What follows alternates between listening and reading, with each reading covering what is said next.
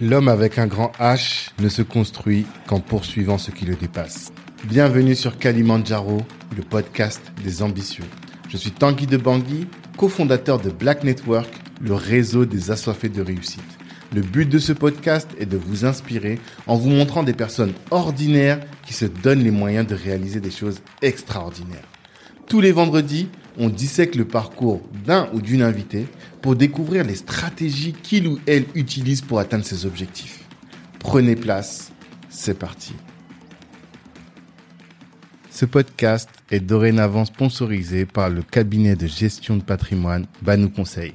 Vous avez l'âme d'un investisseur, vous gagnez plus de 2500 euros et vous souhaitez développer votre patrimoine ou optimiser votre fiscalité, eh bien notre partenaire Banou Conseil, c'est exactement ce qu'il vous faut. Pour mieux connaître la boîte, moi je vous invite à écouter les épisodes 12 et 13 du podcast. Et là, vous allez voir en écoutant que je vous laisse en de très bonnes mains.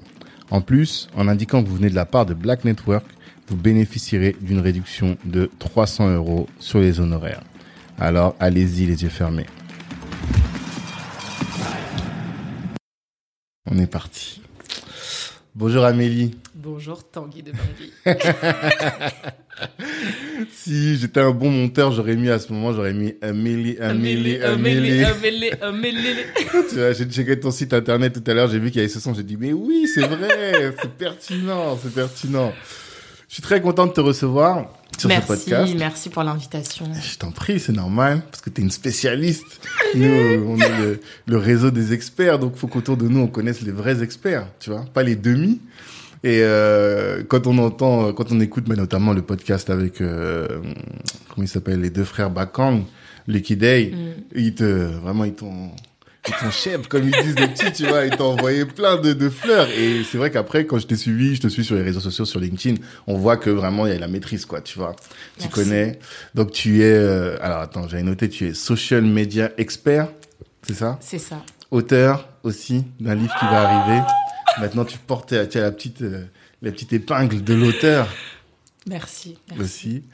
Euh, industrie analyste, ça c'est-à-dire J'analyse en fait l'écosystème dans lequel je suis aujourd'hui, mmh. à savoir l'industrie du numérique. Ouais. Principalement euh, l'économie des plateformes sociales. D'accord.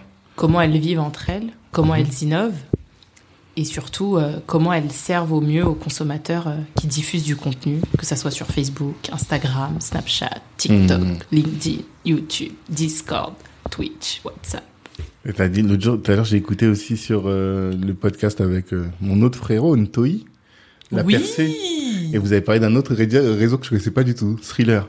Thriller, Thriller. oui, je Thriller. jamais entendu parler de ce réseau social. Thriller, application euh, américaine -hmm. qui permet de créer des vidéos à base d'intelligence artificielle -hmm. pour coupler en fait euh, euh, les sons, donc les paroles d'un titre, d'un morceau, euh, associé au créateur de contenu en fonction de s'il fait une chorégraphie, si il veut faire du lip sync, voilà. D'accord, mais tu vois, ça je je connaissais pas. Donc industrie analyste, speaker et teacher, speaker dans les conférences, dans les podcasts. Exactement. Dans les conférences, beaucoup, je fais beaucoup de conférences euh, en France, tout doucement à l'échelle de l'Europe, -hmm. euh, et enseignante dans trois écoles. D'accord. Donc à la faculté d'Aix-Marseille. Ok. À Sub de Pub, qui est mon ancienne école, mm. qui appartient au groupe INSEC. Ok. Et à Digital College, qui appartient au groupe Collège de Paris, à la Défense. Ok. Et tu enseignes là-bas la, le social media stratégie, quoi. Exactement. Social media stratégie. Quoi. Exactement. L'économie des réseaux sociaux. Mmh. Ok, top. On va parler de plein de choses intéressantes. Genre, on va parler de ton livre, forcément. On va parler de TikTok, parce que le livre s'appelle Génération TikTok, une, un nouvel Eldorado pour les marques. Il sort en septembre 2021 aux éditions Duno.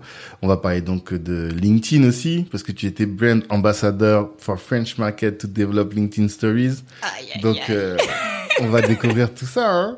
Parce que on va se... moi, j'aime beaucoup LinkedIn, c'est un de mes réseaux préférés. C'est le best. C'est le best, carrément. C'est le best. Ah, d'accord. On va parler créativité, comme on en a parlé un petit peu avec ma petite sœur là tout à l'heure, et Ah. comment développer la créativité. Et on va parler de la femme noire. Tu vois, parce que je sais que c'est un sujet qui te tient à cœur. En tout cas, dont tu parles assez facilement et c'est cool. Donc voilà, on va parler de tout ça. Mais avant de tout ça, la première question que je pose toujours à mes invités, c'est quelle est ton ambition? Aïe, aïe, aïe. Mhm. Écoute, mon ambition, elle est assez simple. Euh, moi, j'aspire à toujours plus de liberté sur tous les plans de ma vie. Liberté individuelle, euh, liberté de penser. Parce qu'aujourd'hui, euh, je pense que nos fondamentaux en termes de liberté de penser sont bafoués dans certaines zones du monde. On n'a plus cette liberté de penser, ni même d'expression. Mhm. Euh, J'aspire aussi à une liberté financière. Mhm. On n'en parle pas souvent, je Ouais. trouve. Euh, et pourtant, c'est un sujet qui mérite d'être mis sur la table. Ouais. Euh, J'aspire à une liberté de croire aussi. Toujours s'accrocher à ses rêves. Mhm. Et je pense que c'est déjà pas mal. Avec beaucoup de déterminisme, on arrivera à beaucoup de choses. Mhm. Donc je pense que c'est déjà pas mal. Donc tout ça, c'est une question de liberté. Et donc l'idée, ça va être pour nous de voir comment est-ce que tu organises ta vie, comment est-ce quel est ton mindset qui va te permettre d'atteindre ton but, ce but ultime là, d'être libre dans tout ça. Liberté financière, on en parle peu, mais j'ai l'impression que bah, la nouvelle génération euh, a compris. Ouais, très consciente. hein, elle le est sujet. consciente, tu vois, sur ce sujet. J'ai reçu à ce micro il y a pas longtemps Amandine Negotti, Ok. qui est euh, qui est une entrepreneur et la petite elle a 25 ans et elle me dit voilà moi mon objectif c'est 30 000 euros par mois de salaire je suis resté T'as respiré d'abord. j'ai dit ah la petite elle est d'épais après quand tu vois tout ce qu'elle a mis en œuvre pour y arriver tu dis ok elle est cohérente tu vois elle fait des choses pour arriver à avoir son objectif 30 000 euros de salaire Ah, écoutez vite alors. ah écoutez franchement elle est elle est hyper inspirante mais toi aussi tu vois donc voilà, moi écouter j'aime, je je viens, je prends votre énergie à tous là et moi aussi maintenant je vais me mettre des objectifs et tout. Je vais aller écouter ça très très vite. Tu verras. En tout cas, elle fait vraiment du bon taf. Et euh, je, je sens en tout cas qu'il y a une nouvelle génération qui est la vôtre. Je sais pas comment on vous appelle, mais qui est euh, aware aussi bien en termes de de conviction, Mm. mais aussi en termes de compétences. Mm. Parce que avant, je trouve que y avait, les gens étaient très avec des convictions fortes, mais n'avaient pas d'expertise. Mm. Alors que vous, vous avez des convictions fortes et de l'expertise. Et là, là, le combo, il est Magique, incroyable. ouais. Ouais. je pense. Mm. Je pense. Donc, on va parler de ça. De comment est-ce que toi, tu arrives à atteindre tes ambitions? Bah, d'abord, si tu peux euh, te présenter d'où tu viens. Je sais que t'es une camère. Si on regarde sur ton site, on voit tout de suite la tenue et tout. Tout Camère. ça, tout ça. Eh bah écoute, euh, moi j'ai 28 ans. Ok. Donc euh, je viens d'avoir 28 ans le 28 mai. Ah, God mais c'est tout récent. Joyeux anniversaire, on peut encore te le dire. Hein. Merci, merci beaucoup. Euh, je suis née à Paris, Ok. à la Pitié-Salpêtrière, très exactement. Mhm.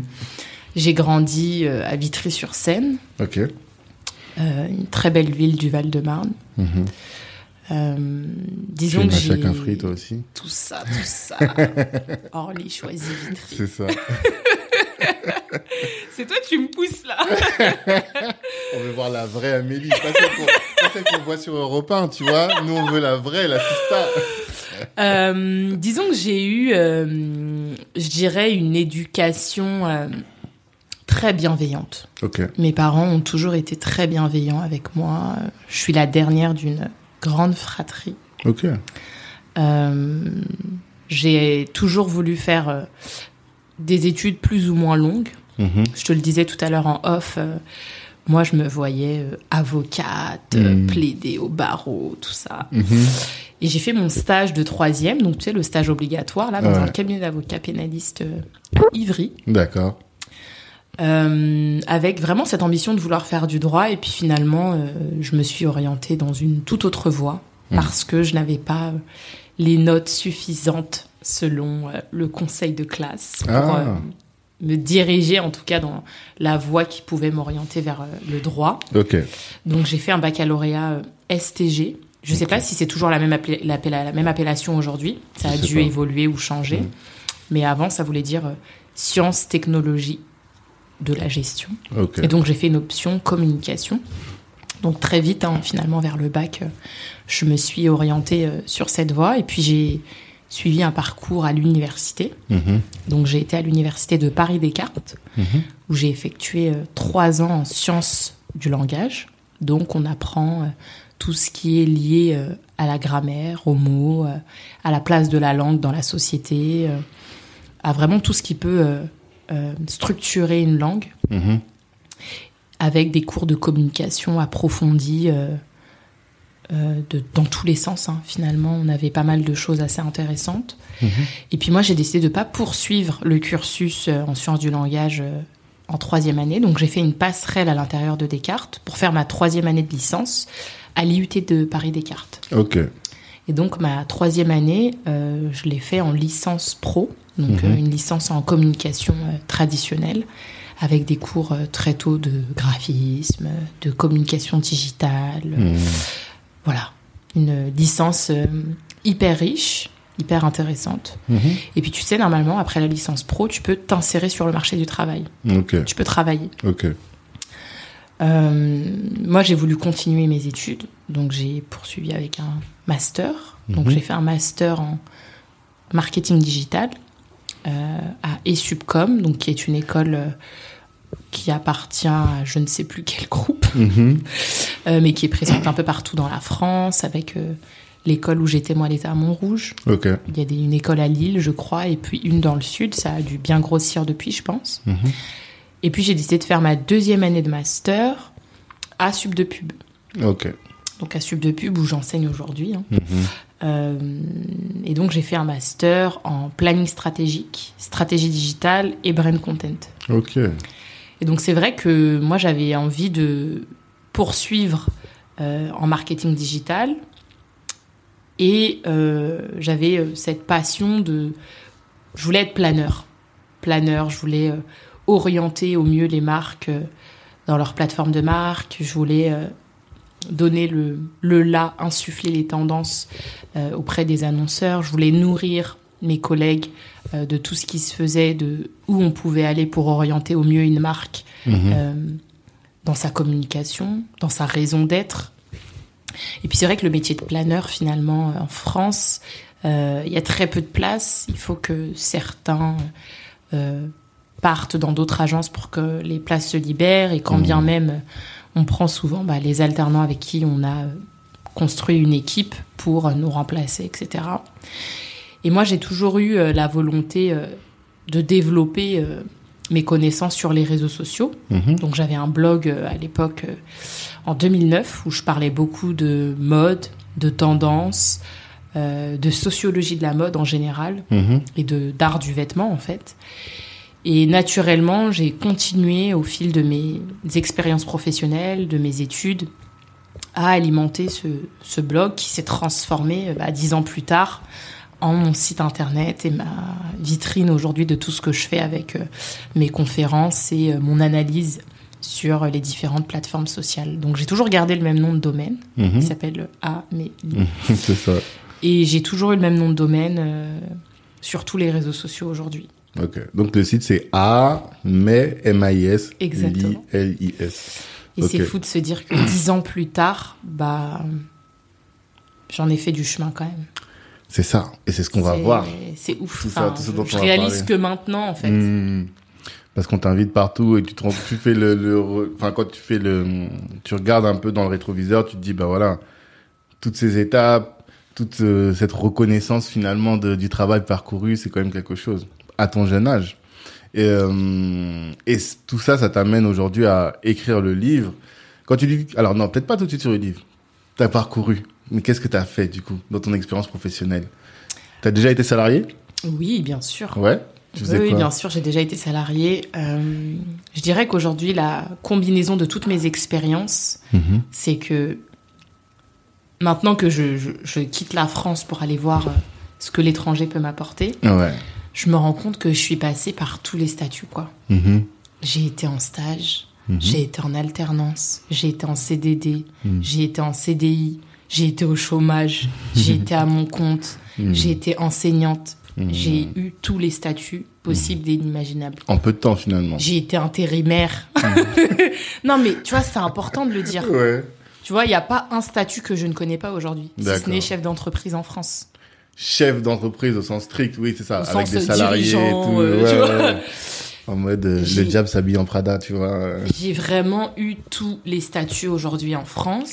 Ce qui me permet aussi d'avoir euh, une vision beaucoup plus large de mon métier, Mhm. que j'ai pu explorer aussi bien en agence de communication traditionnelle, D'accord. aussi bien de, au sein de marques médias comme Forbes ou iBeast, pour Mhm. qui j'ai accompagné le développement sur le marché francophone. J'ai été chez l'annonceur, je travaillais chez une entreprise, quoi, en Mhm. tant que salarié, donc le groupe Accor, Ouais. que je connais très bien, parce que j'ai travaillé sur la marque Ibis, où j'ai accompagné tout le déploiement euh, euh, de la marque sur les réseaux sociaux. Mhm. Parce que les marques Ibis, aujourd'hui, c'est plus de 1000 hôtels à travers le monde, avec un écosystème tentaculaire. Mais quand tu dis que tu as accompagné, ton travail, c'est quoi? Mon travail, c'est vraiment de travailler la marque de la plateforme sociale au client final, Pour répondre aux besoins du consommateur qui est euh, ou Ibis Istanbul, Ibis Kuala Lumpur, Ibis Paris Port d'Orléans. Mhm. Vraiment travailler le local, du global au local. C'est ça. De la- Toi, tu sais que tu as la maison mère Exactement. et tu leur donnes une stratégie pour chaque pays, finalement. C'est ça? C'était une stratégie monde finalement, Ouais. où chaque pays avait la possibilité d'adapter le contenu en fonction de ses critères, en fonction de sa cible de communication, en Mhm. fonction des habitudes et des tendances de consommation des utilisateurs, puisqu'on ne consomme pas du tout de la même manière qu'on soit en Turquie, Ouais. euh, qu'on soit à Quimper, Mhm. qu'on soit euh, à Rome. À Rome, ok. Et qu'est-ce que tu vois comme euh, grande différence de trucs? Que tu t'es dit, ah ouais, quand même, euh, dans ce pays-là, ils font ça, dans l'autre Bah, me dire que les ibis euh, en Thaïlande sont magnifiques, on dirait des palaces. Mhm. avec des piscines à ne plus en finir. Ouais. Piscine Et tu vois le. Ibis port d'Italie euh, avec euh, une autre allure Mhm. où la clientèle est tout aussi différente. Mhm. Et finalement, tu te rends compte que l'expérience in-hôtel est complètement différente. Et puis Mhm. aujourd'hui, euh, on vient plus à l'hôtel pour séjourner. On vient Mhm. à l'hôtel pour passer du temps et pour y vivre. Donc, qu'est-ce que l'hôtel va nous proposer en termes d'expérience Mhm. in-hôtel Ouais. Et ça, quand on entend les contenus que toi tu donnes, tu as vraiment cette euh, conscience-là de l'expérience utilisateur. Quand tu, dans ton travail à toi, t'es pas juste en train de proposer un contenu comme ça ou proposer une stratégie. Tu, tu cherches toujours à analyser la marque en disant, oui, mais quelle va être l'expérience utilisateur? C'est ça. Exactement. T'es très centré là-dessus. Exactement. Moi, je suis une fan d'expérience. Ouais. que ça soit euh, une expérience client en magasin Mhm. à une expérience avec euh, un gynécologue, par exemple. Je suis une fan d'expérience, je suis très sensible à la manière dont je vais être traitée. Mhm. Et je pense qu'aujourd'hui, c'est ce qui fait toute la différence avec un acteur plus qu'un autre. Pourquoi demain, je vais aller séjourner euh, au Novotel Port d'Orléans plutôt qu'au, euh, je sais pas, je sais pas d'autres exemples. au oui, bah, euh, bah, Best Western. euh, Best Western, hmm. Porte de Choisy. Ouais. Tu vois, qu'est-ce qui, qu'est-ce qui va différencier en fait les deux hôtels? Mhm. Quelle va être l'expérience euh, proposée au client? Parce que le client paye. C'est ça. Quand on a une chambre à 180 euros la nuit, c'est bien d'avoir la Wi-Fi et le petit déjeuner inclus, mais ça ne suffit plus pour séduire le consommateur aujourd'hui. Donc, qu'est-ce qu'on va lui proposer de plus pour le fidéliser Mhm. et pour qu'il passe euh, un bon moment dans l'hôtel? Et toi, ton travail, c'est que à travers le réseau social, à travers le contenu, eh bien, les gens puissent voir que là, il va y avoir telle expérience. Ça. Exactement. Ok. Et qu'est-ce que tu mets en avant du coup? Qu'est-ce que je mets en avant? Je mets euh, les bénéfices de la marque, Mhm. ce qu'on peut appeler euh, les attributs de la marque. Mhm. Qu'est-ce qui caractérise aujourd'hui la marque? Qu'est-ce qui fait de la marque qu'elle soit aussi puissante, qu'elle soit forte? Mhm. Pour donner aussi envie aux consommateurs de revenir. Ouais, Parce que c'est bien beau de séjourner, Mhm. mais il faut le faire revenir. Et c'est là le plus dur. c'est ça.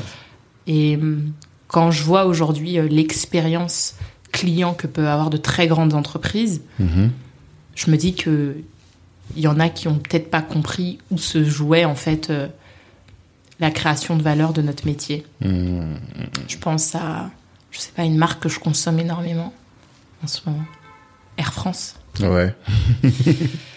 Air France, euh, quand tu passes euh, d'une simple cliente qui prend un billet d'avion à une cliente, aujourd'hui je suis platinum, Mhm. Parce que tu voyages beaucoup? Et je suis très surprise. Ah ouais? D'accord. Bah, quand l'hôtesse de l'air euh, m'aborde alors que je mets ma ceinture de sécurité, je me dis ah ouais, là je crois que j'ai franchi un cap. D'accord. Et franchement, j'en ai limite pleuré, quoi. Je me suis Ah ouais? dit, mais j'ai dépensé autant d'argent chez eux pour être rewardé à ce point-là. Ouais. Parce qu'aujourd'hui. euh, Et je me rends compte de la différence, en fait. Mhm. C'est tout bête, mais elle est là, l'expérience client. Ouais. Tu vois, quand tu passes d'une simple cliente qui fait la queue là, comme tout le monde, Mhm. À tu peux t'enregistrer là, là. Maintenant, même si Directement. t'es en retard ou même si tu rates ton avion, tu prendre le prochain. Quand on t'offre une valise de 23 kilos alors que tu déménages, Mhm. je te jure que c'est pas rien. Et c'est là où je me dis, bah en fait, elle est là l'expérience, Ah tu vois. C'est comment on va te traiter, toi, Exactement. tout particulièrement, que tu vas te sentir privilégié par rapport à, Exactement. à ce service. Et les réseaux sociaux, c'est ça aussi. Mhm. C'est l'expérience, c'est la proximité avec ceux qui t'achètent et ceux qui te consomment. Mhm. Tu vois. Ok, top. Euh, le livre. Déjà, avant de parler du livre en lui-même, pourquoi un livre? Pourquoi un livre et pourquoi pas? Ouais. pourquoi pas? Parce que mais je pense déjà que tu donnes beaucoup de contenu. Parce que le but d'un livre, c'est de donner du contenu au final, tu vois. Et toi, tu as un blog que tu entretiens régulièrement. Mm. Tu écris tout le temps sur les réseaux, je crois.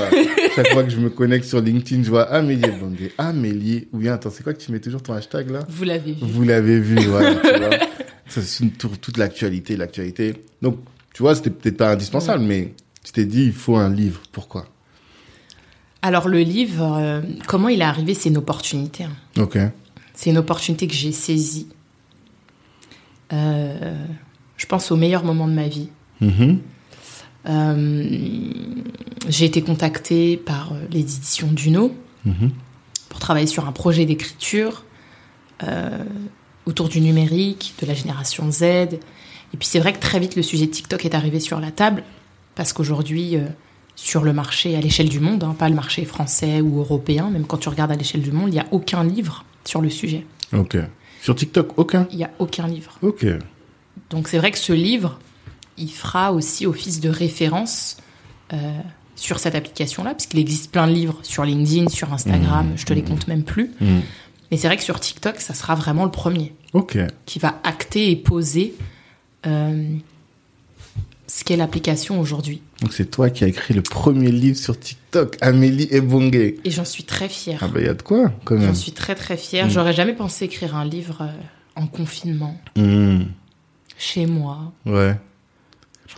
Déjà, comment ils t'ont contacté? Je pense, bon, on sait que t'es une référence, donc je sais pourquoi ils t'ont contacté. Vas-y, dis-moi, Ouais. si tu sais. non, mais pourquoi? C'est parce que, bah, forcément, si, tu vois, à un moment, tu étais représentante pour TikTok, t'avais un truc, non?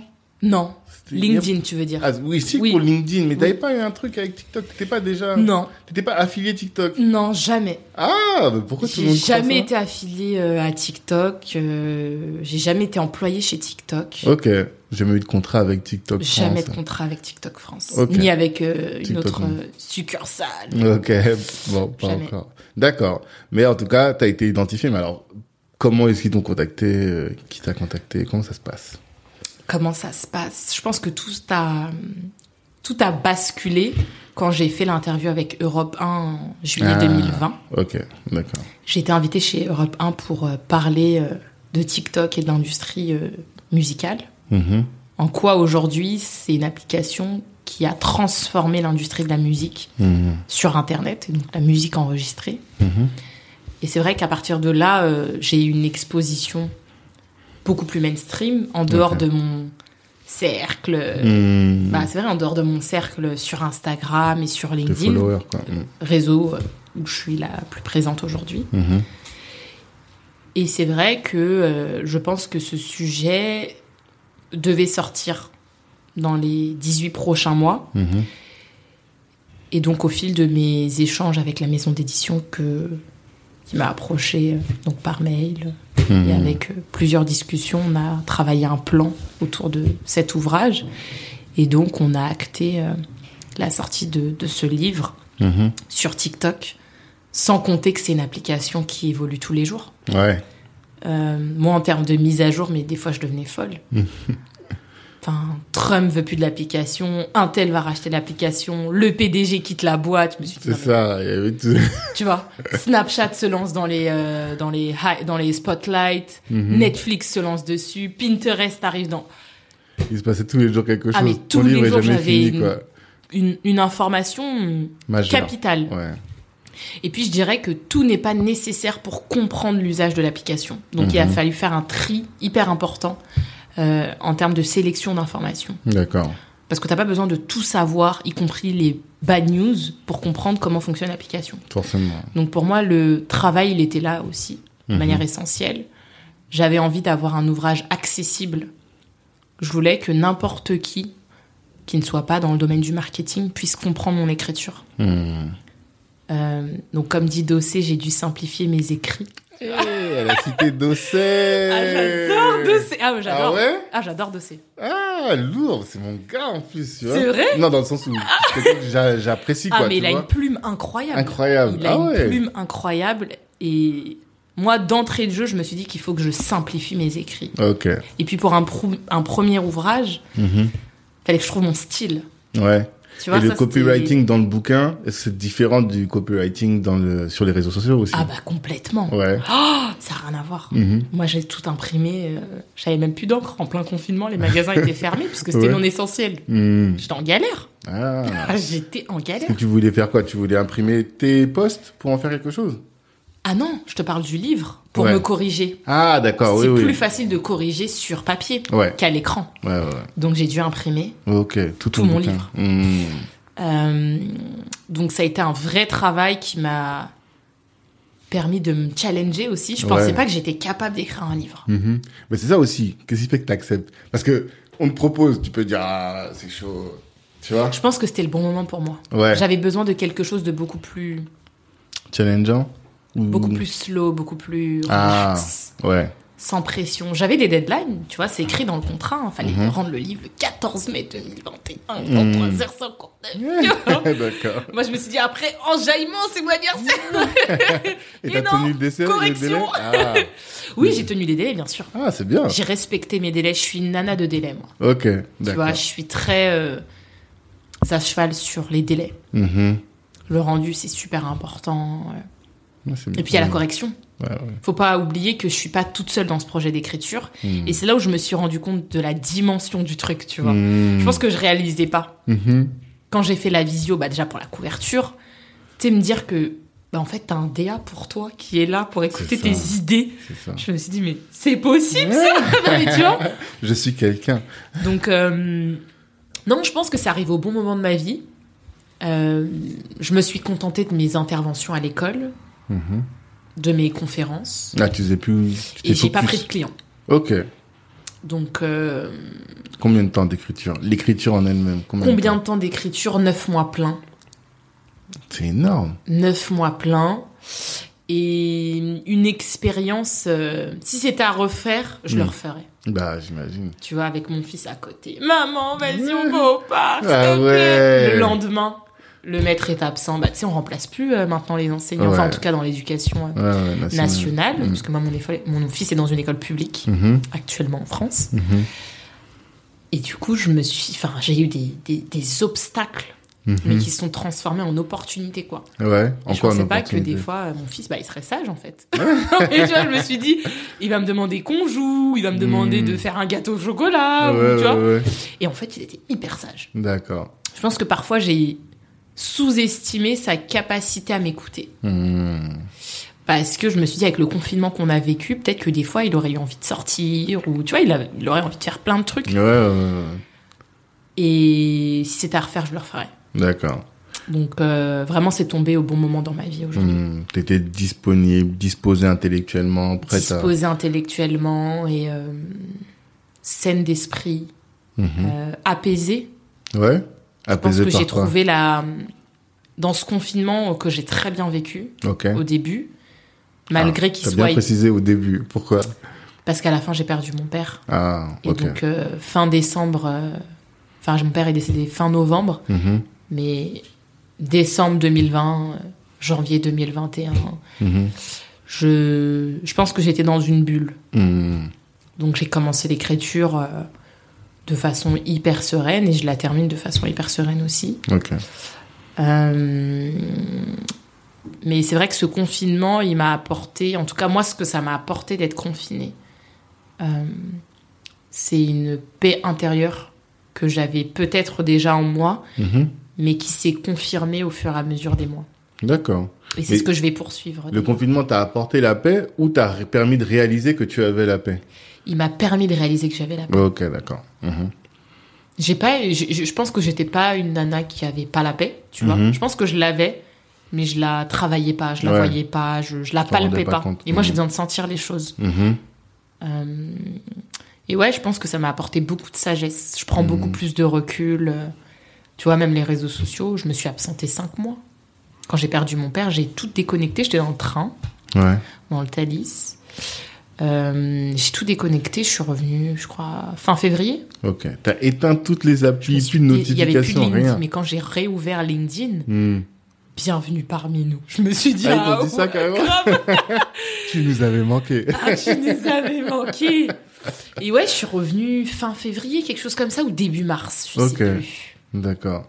Et pourtant, j'étais là, hein. enfin, tu... enfin, j'étais sur WhatsApp pour la Ouais, famille, les moins, proches et tout. Hmm. Mais j'avais vraiment euh, supprimé les applications de mon téléphone. Et ça te faisait du bien? Ça, c'est la question que je me pose. Ouais, et ça m'avait pas manqué. Ah, Parce que hum, je pense que moi, je suis quelqu'un qui arrive à prendre beaucoup de recul. ok. J'arrive à dissocier les choses. Les Mhm. réseaux, pour moi, c'est mon outil de travail. Hmm. C'est mon outil de travail et euh, je raconte ma vie aussi. Peut-être pas tout, mais j'arrive à prendre du recul. Tu vois, je peux me déconnecter. euh, Si je l'ai fait cinq mois, je peux le faire un an. Hmm. Ok. T'es pas addict. Non, je suis pas dépendante. Ok. Et ça, c'est super important. Bah de oui, faire la important. part des choses, en tout cas dans nos métiers. Hmm. Euh, T'en as qui sont devenus addicts. Je pense. Mais euh, l'addictologie, ça se soigne. C'est Comme vrai. toute addiction. C'est vrai, c'est vrai. D'accord. Et mais alors le livre, là je vois le titre c'est un nouvel Eldorado pour les marques. Donc ça parle uniquement aux marques. Quel type de marque, quel type d'entrepreneur? Ça te parle pas aux personnes physiques, par exemple comme moi, si j'ai envie de faire un compte comme ça juste pour m'éclater. Est-ce que je vais trouver des tips? Alors, mon livre, il a un positionnement, euh, tu te doutes bien, marketing et communication. Mhm. Donc, ça va être euh, la, branche dans laquelle, pardon, la branche dans laquelle tu vas le retrouver chez Duno. Ok. Il s'adresse bien évidemment euh, aux professionnels de l'enseignement, aux directeurs marketing, aux chercheurs, Mhm. aux entrepreneurs, Aussi. aux marques, bien évidemment, puisque je m'adresse aux marques. Hmm. Mais c'est vrai que les personnes physiques peuvent aussi s'y retrouver. D'accord. J'y donne vraiment toutes les clés pour comprendre comment fonctionne TikTok. Mhm. J'explique pas à pas comment créer une stories, Mhm. comment créer un contenu, comment créer une vidéo. Euh, tu verras, hein, il y a plus d'une dizaine de chapitres. D'accord. J'aborde des thématiques euh, très différentes, Mhm. de la guerre technologique entre les États-Unis et la Chine, à euh, l'influence marketing sur TikTok et qu'est-ce qui caractérise TikTok Hmm. plus que Instagram, qu'est-ce qui fait la différence aujourd'hui? Ok. J'aborde la propriété intellectuelle. On en parlait tout à l'heure. Ouais, c'est un chapitre que j'aime beaucoup. Ouais. Euh, déjà parce que j'adore le droit. J'ai bien compris. L'avocat J'adore le droit. refoulé. Avocat refoulé fort J'adore le droit.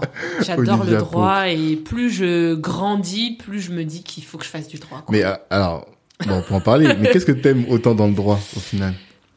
Bah, je pense que déjà particulièrement dans mon métier, Hmm. aujourd'hui on est abreuvé de contenu. Ouais, Rien que là, ce qu'on est en train de faire, c'est du contenu. exactement. Mais qu'est-ce qui nous protège? Hmm. Qu'est-ce qui nous protège? Qu'est-ce qui protège ma voix? Mhm. Je sais pas si tu sais, mais aujourd'hui, on peut assurer sa voix. Demain, je suis chanteuse ou je fais voix off Ouais. dans un film, je peux assurer ma voix. Ouais. Si je perds ma voix, l'assurance peut me permettre de bénéficier de mes soins pour couvrir Mhm. euh, tous les frais médicaux pour récupérer ma voix. Mhm. Mais tu vois, tout ça, faut le savoir. Ouais, bien sûr. Et je pense que euh, ce que j'aime dans le droit, c'est informer les gens de ce qu'ils ne savent pas. Hmm. C'est la position de sachant, du coup. Ouais, peut-être. Mais Je que t'as c'est aussi ça. dans ton activité, finalement. Ouais, et ce qui me rend active aussi dans mon métier. Tu vois, moi, dans ma profession, en tant que social media manager, stratégiste, expert, appelle ça comme tu veux, je pense que profondément, je suis active de ma profession. Mhm. Tu peux être un brillant avocat, mais avocat euh, laxiste, quoi. Tu fais tes consultations, tu prends tes 2000 euros par-ci, tes 1500 euros par-là. Et that's 10 000 it. là. Mais quand tu es actif de ton métier, tu te rends visible et audible, audible pardon, auprès des gens, auprès des, des prescripteurs, des protagonistes, même des gens qui te connaissent pas, des prospects. Et tout de suite, on sent que tu as une vocation, un intérêt pour ta profession, tu vois, que tu es un vrai passionné. Ouais, Et c'est ce qui fait la différence entre toi et quelqu'un d'autre. exactement. Donc euh, voilà, je pense que moi, profondément, c'est ce que j'aime, en tout cas dans le droit, c'est informer les gens de leurs droits. Ouais, leur, apporter des outils qui vont leur permettre de faire valoir leurs droits. Ça. Exactement. Parce qu'aujourd'hui, euh, le droit, il est partout. Mhm. Le droit, il est partout. euh, Donc voilà. Je sais pas si j'ai répondu à ta T'as question. très bien répondu. Et je comprends très bien. Et effectivement, je vois même le, le parallèle entre tes différentes activités, et même dans l'écriture du livre, et comment, je- à partir de là, on voit ce qu'on va trouver dans le livre finalement. C'est des clés activables Ah ouais, pour la, le, le, le, le- enfin, le responsable de marque d'une Mm. boîte ou quoi, quoi. Mm. C'est ça. C'est une fois qu'on aura, on aura lu ça, direct, on peut, ça y est, je clique, je lance mon Tu TikTok peux et je commence à... surligner. Ouais. Tu... C'est un vrai livre euh, où tu vas trouver toutes les clés. D'accord. Et l'idée, c'est pas de spoiler. On invite, on invite tout le monde à aller euh, se procurer le livre quand il sera sorti. Bien sûr. Mais si tu devais donner une clé qui est euh, fondamentale sur TikTok, ce serait laquelle? Restez soi et humanisez votre discours. Mhm. Parce qu'à l'instar d'une plateforme comme Pinterest, qui ne se considère pas comme un réseau social, mais comme une plateforme de créativité, D'accord. c'est une plateforme qui reste quand même assez froide. On n'a pas l'impression, on n'a pas l'humain. On ressent pas euh, le dynamisme et la chaleur d'une personne ou Sur d'un contenu. Pinterest. Sur Pinterest. Je te donne un exemple. Twitter, on va avoir l'avis euh, d'une personne, d'un politicien, d'une marque. On va avoir l'expression écrite de la marque, Mhm. mais on va peut-être moins ressentir l'humain. Condition sine qua non, c'est d'être une marque euh, hyper puissante pour qu'on puisse se sentir très proche d'elle. Ok. Sur TikTok? Donc sur, euh, Sur Twitter. Ok. Alors que sur TikTok, on peut ressentir cette chaleur humaine, ce capital sympathie. Hmm. Et c'est surtout ce qu'il faut avoir en mémoire pour euh, attirer de plus en plus euh, euh, d'internautes à nous suivre, à interagir avec nous. D'accord. Tu disais donc, finalement, mettre plus son visage, se mettre plus en, en j'allais dire en cérémonie, mais non, se mettre plus en, enfin, jouer plus un rôle, se mettre plus en action sur TikTok que sur les autres plateformes, quoi. Oui, parce que c'est la plateforme vraiment de destination pour ça. C'est la plateforme qui s'y prête Mhm. complètement. Euh, Aujourd'hui, euh, l'humain a sa place sur TikTok. Qu'on soit humoriste, chanteur, euh, chef cuistot, fleuriste. Moi, je suis une nana, là, pareil, une expat, une Canadienne qui s'est installée à Stockholm et qui te parle de la vie suédoise. Mhm. Donc, elle, elle vit dans le sud de la Suède, donc à Malmö, j'ai été l'an dernier. Mhm. Et elle t'explique la différence entre le Canada, la Suède, euh, qu'est-ce que les Suédois consomment? euh, elle parle un peu des fois suédois. euh, Mhm. et je pense qu'elle draine un public de personnes qui viennent s'installer en Suède, donc Mhm. comme moi. Ou alors, elle va drainer un public d'expats à travers le monde qui Mhm. ont aussi envie de bouger de destination et qui potentiellement peuvent avoir un intérêt pour la Suède. Et elle humanise vraiment son contenu. D'accord. Elle explique, enfin tu vois, euh, le fromage, à- le couteau à fromage. Ça, c'est un truc qui très suédois. En France, on n'a pas ça. Non. On Bah. sait que ça existe, mais on n'en voit pas. Bah, les Suédois, ils ont leur couteau à fromage. Tout le monde a son couteau à Ah, mais fromage. c'est la base là-bas. Tu vois, comment tu coupes ton fromage? Il m'a dit, mon pote, mais comment tu coupes ton fromage, toi? Bah, avec un couteau normal. Donc, tu vois, je- moi, je me retrouve beaucoup dans son contenu ok. parce que bah, j'y suis sensible, en fait. Mais c'est quoi la différence avec un vlog sur euh, YouTube, par exemple? Bah, déjà, t'as des contenus beaucoup plus courts, Ok. beaucoup plus snacky. Mhm.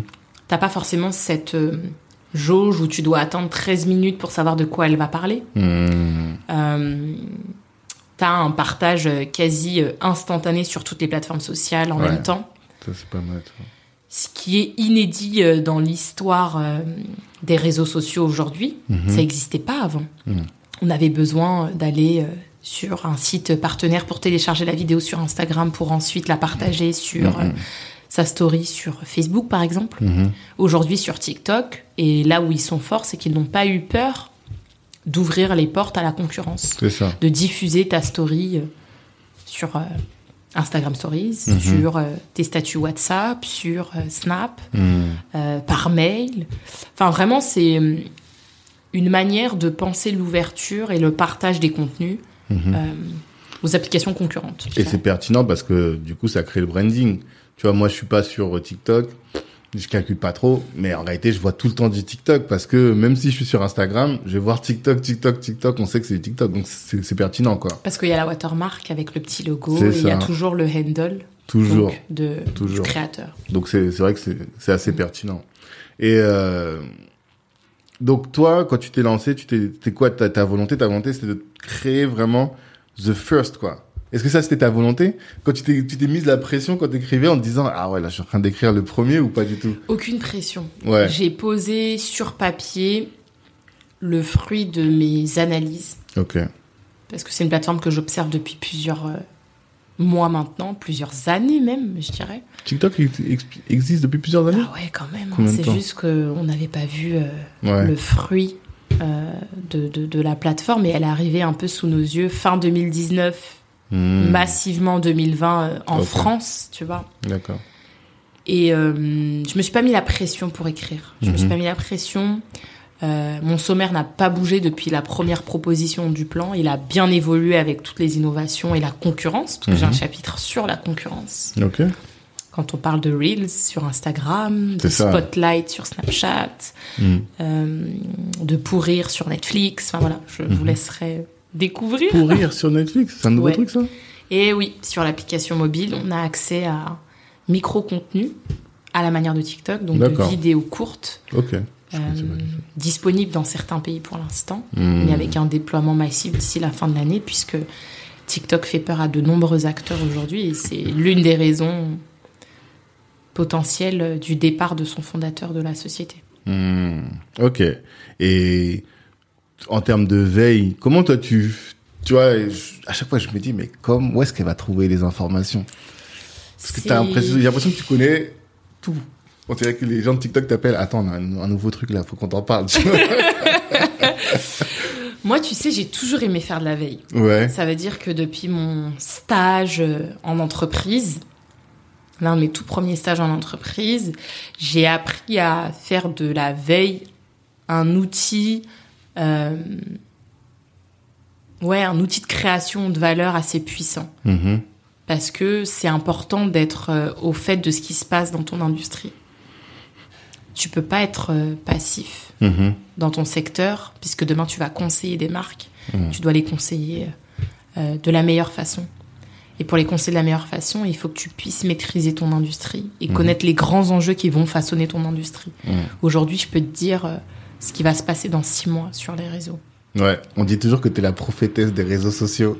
Parce que tu, Je sais en tout cas, c'est ce qu'ils disaient sur euh, les frères Bakang, ils disaient ça. Ils disaient que t'arrivais à faire des prédictions sur euh, l'évolution du réseau social, quoi.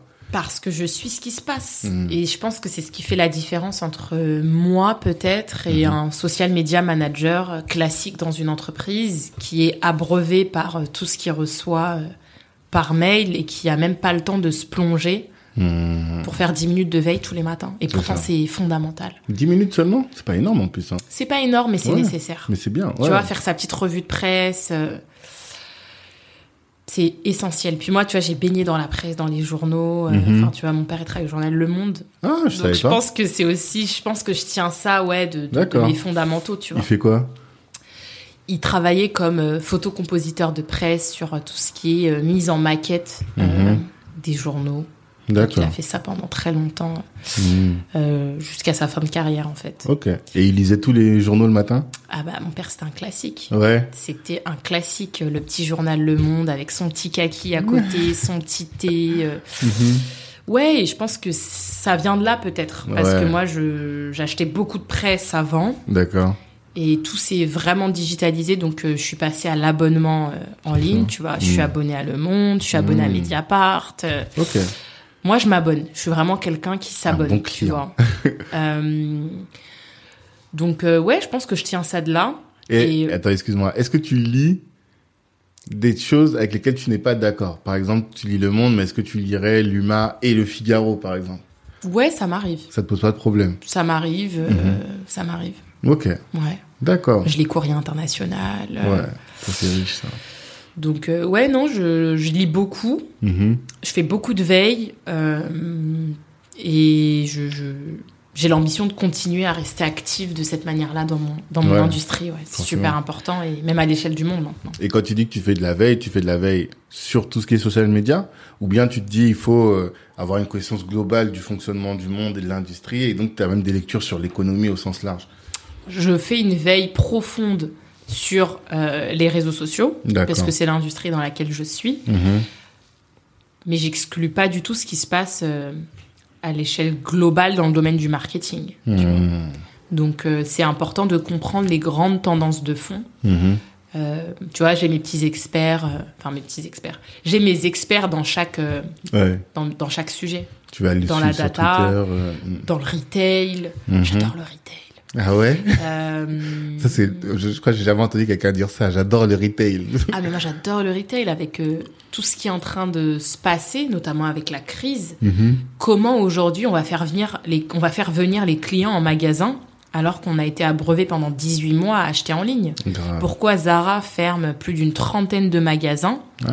pour se concentrer sur le développement de son site e-commerce? Mhm. Comment un Primark n'a pas survécu à la crise et a perdu des millions et des millions d'euros Mhm. puisque bah, ils n'ont pas de site e-commerce et que tout repose sur l'expérience en magasin. Mhm. Tu vois, moi j'adore ces contre-exemples en fait. Ouais, ouais, ouais. Pourquoi aujourd'hui la Samaritaine ouvre On est en 2021, alors qu'elle devait ouvrir il y a six mois. Mhm. tu vois. Donc moi, tous ces changements, bah, je trouve ça hyper fascinant, Ouais.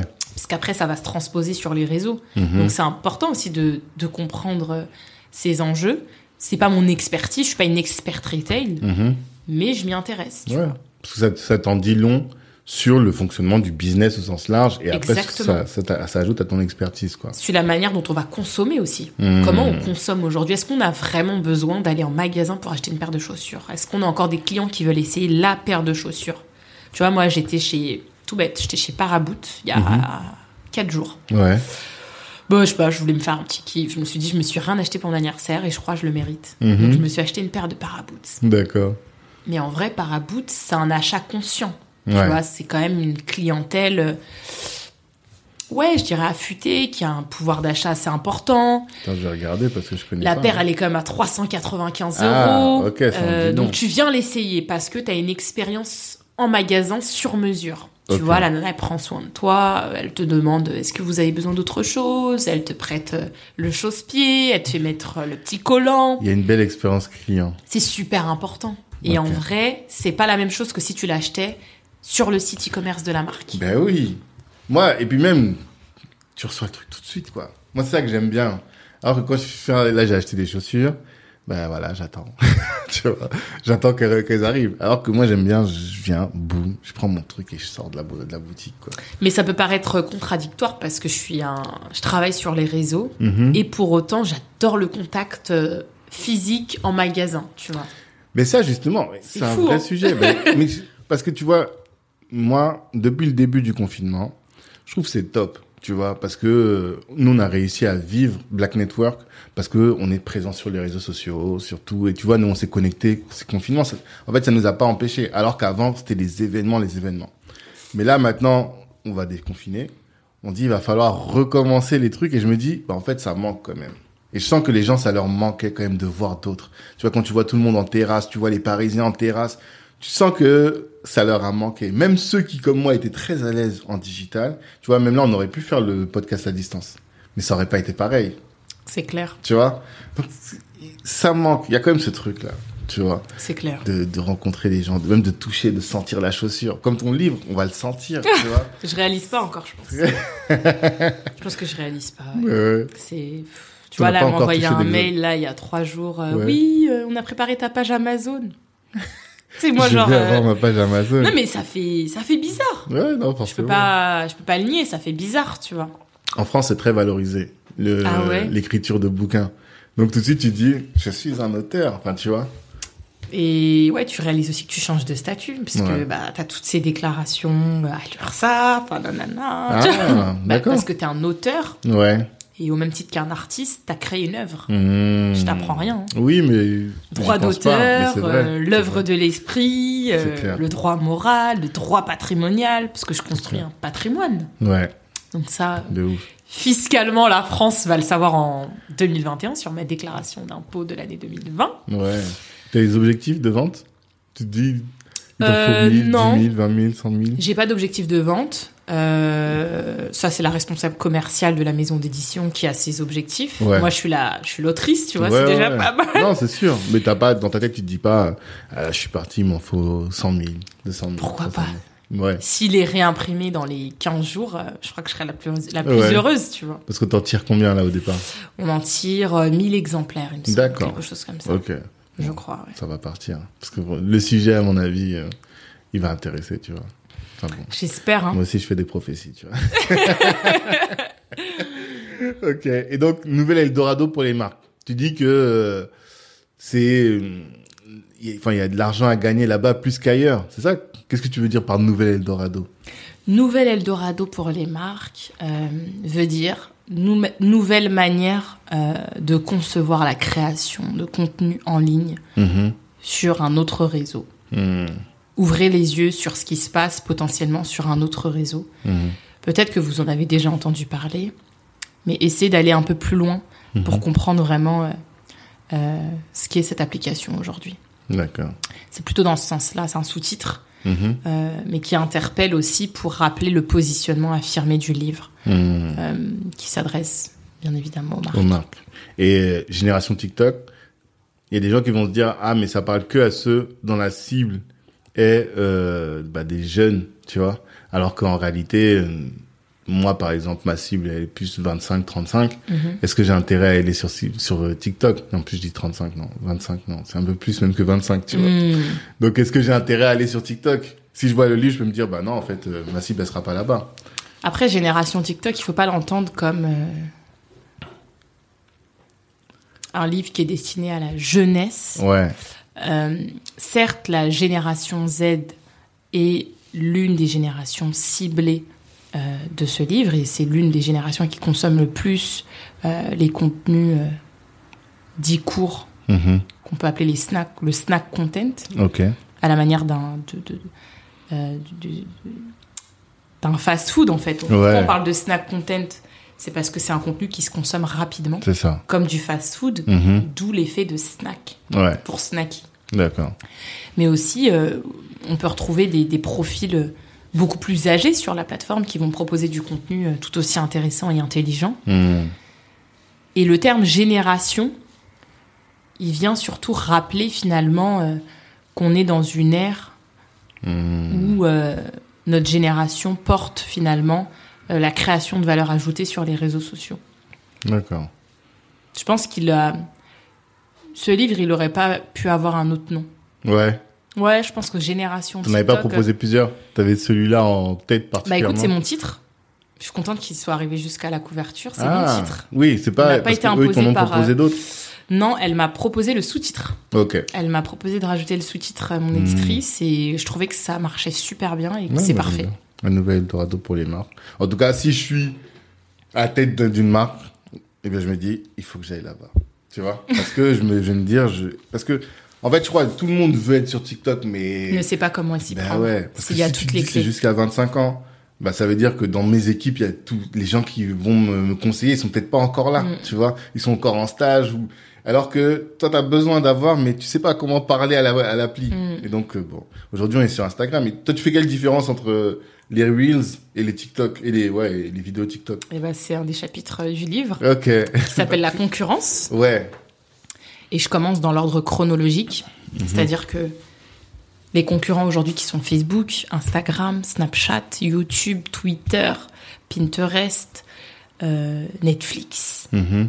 Moi, ça m'a énormément surprise de voir Netflix se mettre dans la course des vidéos Mhm. courtes. Je vais t'expliquer pourquoi, parce que Netflix, c'est un peu euh, surprenant. C'est pas un acteur euh, dans l'industrie des réseaux sociaux. C'est pas un réseau social, on est Ce n'est d'accord. pas un réseau social, c'est le leader du streaming Mhm. pour euh, tout ce qui est euh, vidéo, film, documentaire. Mhm. Mais c'est vrai que de le voir dans la course de contenu court de type TikTok, moi, j'étais assez surprise. Hmm. Et donc, il a fallu tout de suite que je l'intègre à mon, à mon chapitre.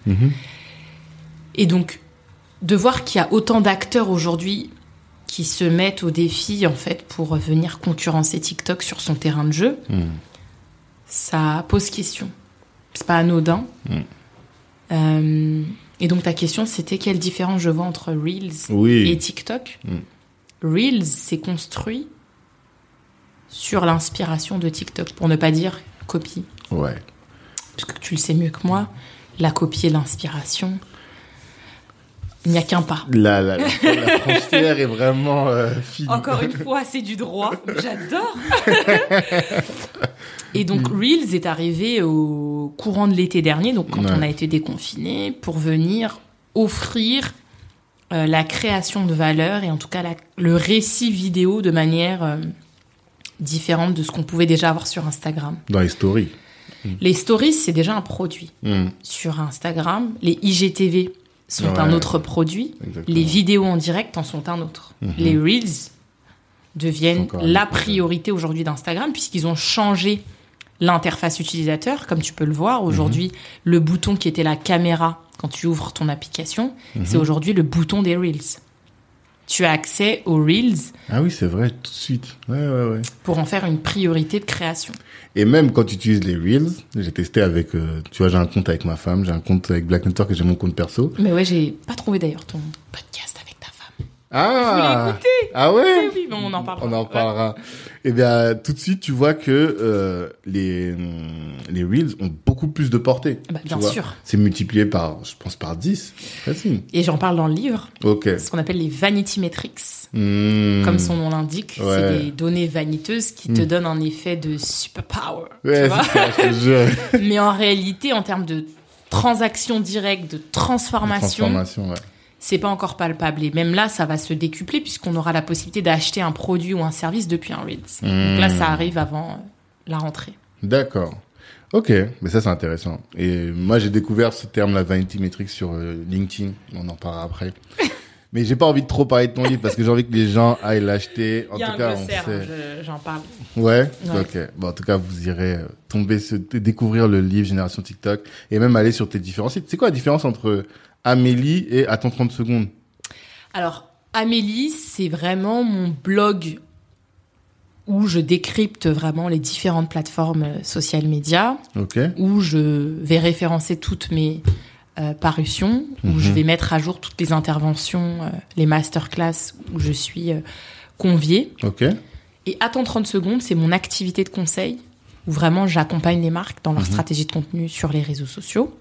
Et donc, j'ai voulu dissocier euh, ma personne de mon activité qui est Attends 30 secondes et que je vais d'ailleurs pivoter dans quelques mois Mhm. pour euh, accompagner davantage les marques euh, qui veulent se lancer dans le live streaming, puisque c'est l'une des branches du social media Mhm. qui a explosé avec la crise et on l'a vu, toutes les plateformes sociales aujourd'hui veulent renforcer leurs produits live, Mhm. que ça soit Instagram avec la possibilité de faire des lives à 4 Mhm. ou alors euh, sur euh, YouTube. Mm. Et donc, je veux vraiment prendre le pas euh, davantage sur l'industrie du live streaming, D'accord.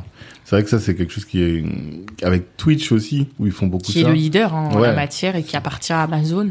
Ah, je savais pas Ouais. du tout ça. Ça a été racheté par Amazon en 2012, si je ne me trompe pas. En plus, ça date alors. Et c'est aujourd'hui le leader incontesté hein, Ouais. du live stream. ouais. Hmm. Pourtant, j'ai pas l'impression qu'il y ait énormément d'utilisateurs. Il y a beaucoup d'utilisateurs euh, qui se servent de Twitch, principalement dans le domaine du jeu vidéo, Ouais. du gaming. Mhm. Et puis on voit euh, apparaître aussi euh, d'autres types de contenus, notamment dans le domaine de la télé, avec des présentateurs télé qui viennent parler d'informations, d'actualités, de sujets de société. Mhm. Euh, et puis progressivement aussi de nombreux artistes qui n'existent, qui n'hésitent pas à venir faire euh, la release de leur sortie, de leur euh, Hmm. projet, de leur album, de leur EP, de leur single sur Mhm. euh, sur ce réseau social là, qui est un réseau social. Hein, Ouais, aussi, il paraît. Je suis pas encore dessus. avec une, une audience très présente, notamment le dimanche, puisque c'est là où on a du temps. D'accord. Et euh, on a un temps passé qui tourne autour de 1h30, 2h. Ah oui, Donc, même. ce qui est quand même assez supérieur à ce qu'on peut consommer sur d'autres réseaux, par exemple. Mhm. Parce que, bah, du coup, toi qui as une connaissance un peu, euh, Mm. en termes de hauteur. J'ai l'impression que justement tout ce qui est snack content, on en est sorti et que maintenant on est dans, euh, je sais pas comment on appelle ça en marketing, mais le temps long quoi. Tu vois, les podcasts qui durent, euh, tu vois, je fais des podcasts de trois heures, je sais que les gens les écoutent. Euh, Il y a plein d'émissions. Moi, à la limite, on n'a pas des millions d'écoutes, mais les générations Do It Yourself, c'est un podcast aussi qui fait des trucs trois, quatre heures dans au maximum. Thinkerview, lui, c'est plus Ouais. politique, tu connais Ouais, bien tu sûr. vois, lui aussi, là, il a fait Philippe de Villiers, trois heures de vidéo YouTube. Et il y en a, ça se multiplie, ça se multiplie, ça se multiplie. Et du coup, je me disais, bah, en fait, on est en train de sortir de cette époque où les contenus doivent être courts tout le temps. Qu'est-ce que t'en penses, toi? Alors non, on n'est pas sorti du snack content. Je pense qu'on assiste à une double époque, peut-être. Ok. Euh, on va avoir aussi bien du contenu court que du contenu long. Mhm. Et tout va se jouer en fait sur euh, l'attention que tu vas attribuer à tes consommateurs, tes auditeurs, tes téléspectateurs, appelle ça que comme tu veux. Mhm. Et en fait, le temps est découpé. Aujourd'hui, un podcast comme le tien, on peut l'écouter en plusieurs fois. Mhm. Et une plateforme comme Spotify euh, nous le fait bien savoir. Mhm. Attention, vous avez écouté que 36 minutes du podcast de Black Mhm. Network. Il vous reste euh, 47 minutes d'écoute. D'accord. Et ça nous montre à quel point aujourd'hui, on a la possibilité de choisir quel type de contenu on veut consommer. Mhm. Quand il est long comme le tien, on peut l'écouter en plusieurs fois. On a la possibilité de revenir sur un passage. Mhm. Quand on a un contenu beaucoup plus court, on a cette instantanéité du contenu. Donc on va le consommer dans l'instant. Et donc je pense que finalement, on a le choix aujourd'hui entre du contenu beaucoup plus snacky vers du contenu beaucoup plus long. D'accord. Donc on n'est pas sorti du contenu snacky parce qu'on a toujours des informations pertinentes dans un laps de temps. Je Mhm. pense à l'un des meilleurs exemples aujourd'hui, c'est Brut, Ouais. avec euh, ses vidéos courtes Mhm. présentes sur toutes les, réseaux, toutes les plateformes sociales aujourd'hui. Ok. On apprend beaucoup de choses. Ouais. Et pourtant, on n'est pas sorti du snack content. Mais ils vont vers du format très long avec Ils Brutix. sont aussi. Voilà, c'est ça. Et tous, il y en a l'autre, là, ceux qui faisaient les fast euh, interviews, là. Tu sais, ils ont une couleur, un logo, mais très coloré. C'est les Loopsider. Non. C'est vert, l'Upsider. Il y a un autre, euh, ils font des fast interviews. C'est les, les concurrents de Brut. Al Jazeera Plus, Agi Plus. Ah, il y a J+, bon, j'ai oublié le nom. Mais, Combini, qui était, ouais. Combini, voilà, merci. ouais. Combini, ils avaient des formats très courts, mais ils sont aussi en train de venir sur des formats longs. Bien sûr, c'est pour ça que je te dis que vraiment on a le choix aujourd'hui. On est Ouais. sur euh, une double attention des, des audiences. En ça. fait, il y a plus vois. de dictature, en fait. Ça, Exactement. Mm. Moi, je, je consomme aussi bien du contenu ultra court sur Snap. Mhm. Tu vois, je, je vais regarder ce que fait High Snowbite sur Snap. Je vais regarder ce que fait Melty sur Snap. Ok. Et c'est pas du tout ce qu'ils vont me proposer sur Instagram ou sur Twitter. Mhm. Parce qu'ils adaptent leur contenu à chacune des plateformes. Ouais. Donc après, moi aussi, je suis sur toutes les plateformes. Donc ça peut. Oui, toi, tu t'es pas le client idéal parce que tu es un expert. Mais- et puis Mm. j'ai fon- enfin, j'ai vraiment besoin de comprendre comment chacune des plateformes fonctionne, tu vois. Mm, Je, je suis sur Twitch, mais je stream pas, tu vois. Ouais. T'es un consommateur pur. et. Enfin, je suis observateur. sur Discord parce que bah, j'ai mes channels avec lesquels euh, je discute, sur les forums sur lesquels je suis, etc. Mhm. Et foncièrement, on n'a pas, euh, on n'a pas le même contenu sur chacune des plateformes, tu vois. Mhm. Et je pense qu'on, ouais, on- a vraiment le choix aujourd'hui. hein. Ouais. On a vraiment le choix. Donc le créateur de contenu, si lui est plus à l'aise avec l'un, il faut qu'il se sente libre d'aller sur euh, ce Exactement. C'est surtout ça que ça veut dire. Et puis là, le champ des possibles aujourd'hui, Ouais. sur n'importe quelle plateforme sociale, aujourd'hui, tu peux créer de la valeur. C'est ça. Donc on va parler d'une autre plateforme que, qui t'est chère, c'est LinkedIn. Oh là là là là La, là la là. graine d'ambassadeur. Comment ça aussi, comment ça s'est passé? Comment? LinkedIn, c'est quand même une aventure incroyable. hein. Moi, je suis sur LinkedIn depuis, pff, je crois, 5 ans. Ok. Ouais, je crois que ça fait 5 ans que je suis sur LinkedIn, très active depuis 3 ans. Ok. Je pense que je me suis dit, ok, LinkedIn, c'est un réseau que j'aime Mhm. et que j'ai compris qu'il fallait pas y être uniquement si tu recherches un travail. Et moi, ça, je l'ai compris assez tôt. D'accord. Et donc, en fait, LinkedIn, euh, moi, ils m'ont approché l'année dernière. Mhm. Euh, ils m'ont approché euh, pour les accompagner sur le développement des stories, Ouais. qui est arrivé assez tard hein, sur LinkedIn, hein, Ouais, ouais, qui Juillet du mal 2020. encore qui a du mal à émerger. à- Ok. Qui est arrivé juillet 2020, un peu avant Twitter. Donc Twitter a lancé aussi ses flits, donc Ah, qui sont les stories sur Twitter en novembre Ok. 2020, si je me trompe pas. Et donc moi j'ai accompagné euh, LinkedIn à développer le format stories pour évangéliser des utilisateurs euh, français Mhm. pour leur dire "Et coucou, il y a les stories sur LinkedIn. Donc vous pouvez Mhm. aussi créer du contenu sur les stories sur LinkedIn." Ouais. Aussi bien sur les profils, donc toi, moi, mais aussi sur les pages d'entreprise.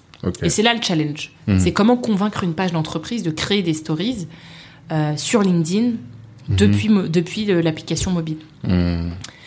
Et donc, on était euh, une vingtaine d'ambassadeurs de LinkedIn en France. Il y avait des directeurs des ressources humaines, il y avait euh, euh, des coachs en développement personnel, il y Mhm. avait une experte euh, data, euh, vraiment des profils très différents. Mhm. Et surtout, la condition sine qua non, c'est qu'ils voulaient pas avoir euh, des consultants experts LinkedIn. Mhm. Ils voulaient des profils euh, intéressants et suffisamment euh, euh, intelligents Ouais. qui avaient compris le pas euh, et comment LinkedIn pouvait fonctionner euh, à terme. D'accord.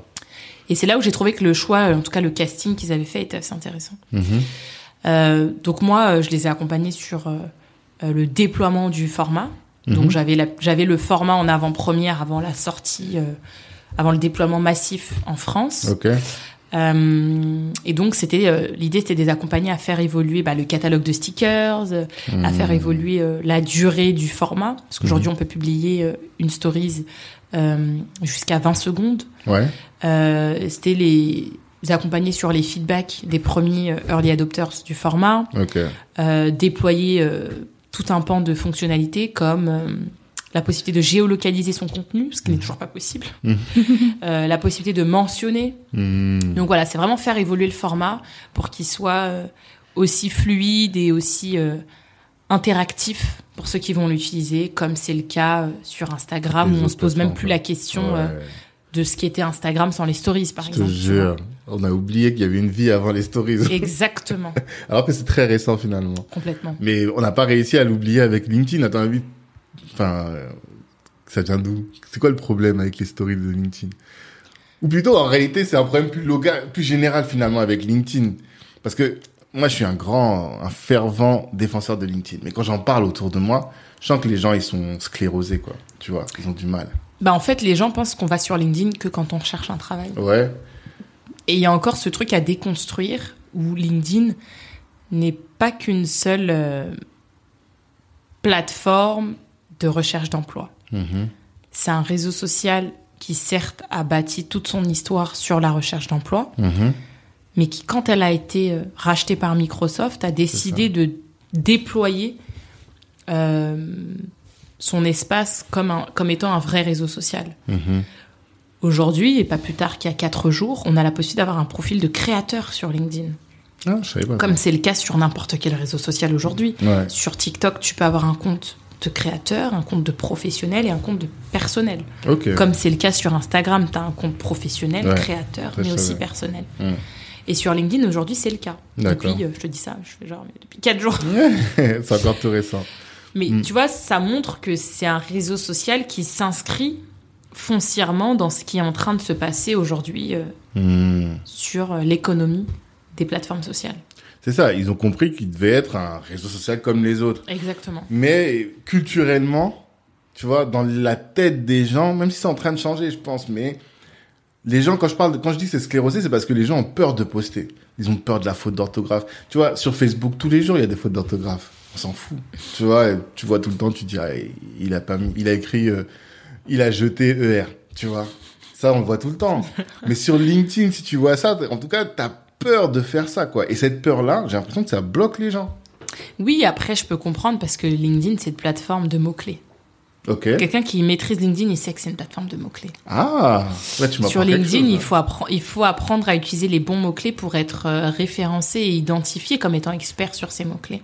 Ok. Pourquoi aujourd'hui on a les recommandations On a deux niveaux de recommandations sur LinkedIn. On a les recommandations écrites, Mhm. donc euh, Tanguy recommande Amélie. euh, tu vas écrire euh, Amélie est une experte réseaux sociaux euh, dont je recommande les services. ah bah, voilà. Mmh, Et puis tu as la recommandation de compétences. Ok. Donc tu vas me recommander euh, hashtag réseaux sociaux, hashtag personal branding, hashtag euh, podcast, enfin voilà. Mhm. On a deux niveaux de recommandation.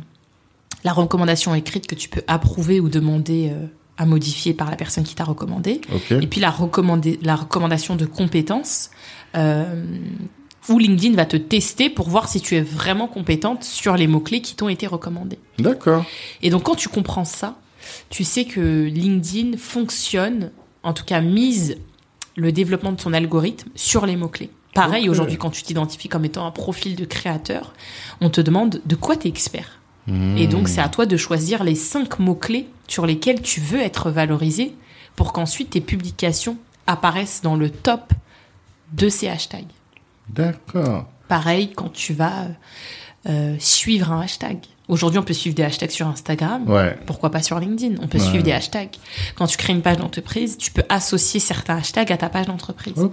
Et donc, c'est là où tu comprends que c'est une plateforme qui mise, en tout cas, euh, l'essence de son fonctionnement sur les mots-clés. Mmh. Et d'accord. Et ça, Donc, il coup, faut être très que- bon En mots-clés. en, mots-clés. Ça, je savais pas du tout. C'est pour ça que je vois qu'il y a des gens qui font des contenus qui sont pas trop différents des miens, mais qui vont avoir, euh, je sais pas, 100 000 vues et tout. C'est parce qu'ils ont choisi les bons mots-clés, tu penses Ouais, ils ont choisi les bons mots-clés et puis ils ont compris aussi qu'il faut se positionner sur un certain nombre de mots-clés. Il faut donner envie aussi aux gens de suivre son contenu. Mhm. Euh, et donc, vous l'avez vu, par exemple. Ouais. C'est un hashtag que tu peux suivre aujourd'hui. Il y a 103 personnes qui suivent Mhm. mon hashtag, vous l'avez vu. Sur LinkedIn. Exactement. Ok, d'accord. Ah, je savais pas ça. J'ai vu que tu l'as mis sur ton site, mais j'avais Ouais. pas compris la logique qui était derrière. Quoi. Ok, d'accord. Bon, bah ça, je vais. C'est un bon, tu vois. Je vais taffer ça. Ouais, je vais taper ça, je vais y réfléchir, je vais organiser ça. Ok, top, top, top, top.